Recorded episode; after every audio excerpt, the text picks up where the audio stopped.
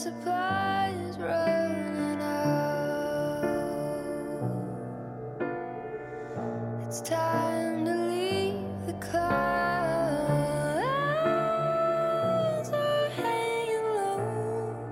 guys，各位同学，大家早上好，我是姚老师，欢迎大家来到今天这一期的英语口语每日养成。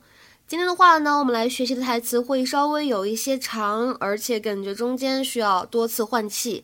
我们呢，先来看一下这样一个句子：No, but do you remember that agent we met that represents child actors? The one who said Lily might have what it takes and gave us his card. Cam, did you just sell our baby? No, but do you remember that agent we met that represents child actors, the one who said Lily might have what it takes and gave us his card? No, but do you remember that agent we met that represents child actors, the one who said Lily might have what it takes and gave us his card? 没有啊，但是你还记得上次那个说咱们家 Lily 非常有表演天赋的童星星探吗？当时他还给我们了一张他的名片呢。No, but do you remember that agent we met that represents child actors, the one who said Lily might have what it takes and gave us his card? 在今天这个特别长的句子当中呢，我们有几处发音技巧需要注意。首先，开头的位置 but do 当中呢有一个完全失去爆破的现象，我们可以读成 but do but do。然后呢，said Lily 当中呢可以有一个不完全失去爆破，可以读成 said Lily said Lily。might have 当中呢有一个不完全失去爆破，可以读成 might have might have。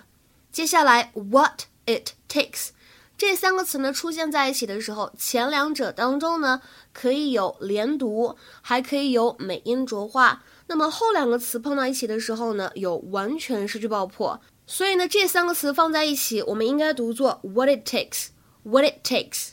末尾的位置 and gave us 当中呢，前两者有完全失去爆破，而后两者呢有连读，所以这三个词呢我们会读作 and gave us，and gave us。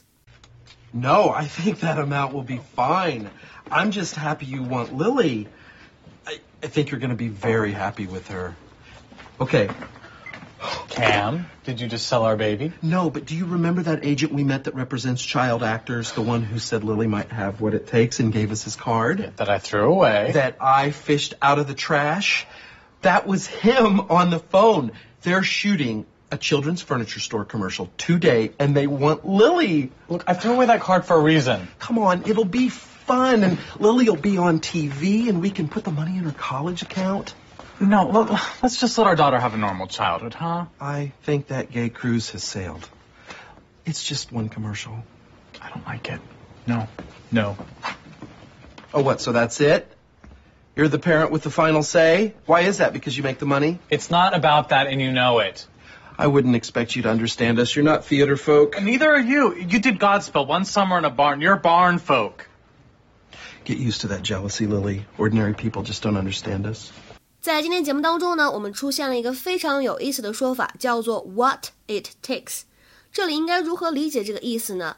它可以用来表示需要做某事的技能，或者需要做某事的能力，the necessary qualities or abilities to do something。比如说，举一些例子 ，She's pretty talented. I think she might have what it takes to make it in Hollywood. 她真的挺有才的，我觉得她去好莱坞发展，说不定呢都能行。She's pretty talented. I think she might have what it takes to make it in Hollywood. 那么再比如说第二个句子，她具备成为一位好医生的品质。She's got what it takes to make a good doctor. She's got what it takes to make a good doctor. 再比如说第三个例句 ，Have you got what it takes to be in charge of a department? Have you got what it takes to be in charge of a department? 你觉得你能够胜任负责一整个部门吗？再比如说最后这个例子，If you don't have what it takes, you are not going to last long. 如果呢你没有两把刷子，你呢做不长久的。If you don't have what it takes, you are not going to last long. 那么除了刚才这样一个短语之外呢，我们说今天在视频片段的后半部分当中，Cameron 他在台词当中有一部分呢是这样子的：That I fished out of the trash。这里呢说的意思是那张名片呢，我又从垃圾桶里面给捡出来了。这个地方我们稍微说一下，如果把这个 fish 鱼这个单词当做动词来使用，什么意思一般来说呢，可以用来指用手去找、去搜索什么什么东西。To search for something using your hands。比如说，举一个非常简单的例子：She fished around in her bag for her keys。她呢在包里摸了半天，想去找她的钥匙。She fished around in her bag for her keys。今天的话呢，请同学们尝试翻译下面这样一个句子，并留言在文章的留言区。They seem to have what it takes to be successful. It will be interesting to see if and how they develop. They seem to have what it takes to be successful. It will be interesting to see if and how they develop. 这样一个句子应该如何来理解和翻译呢？期待各位同学的踊跃发言。我们今天节目呢就先讲到这里了，拜拜。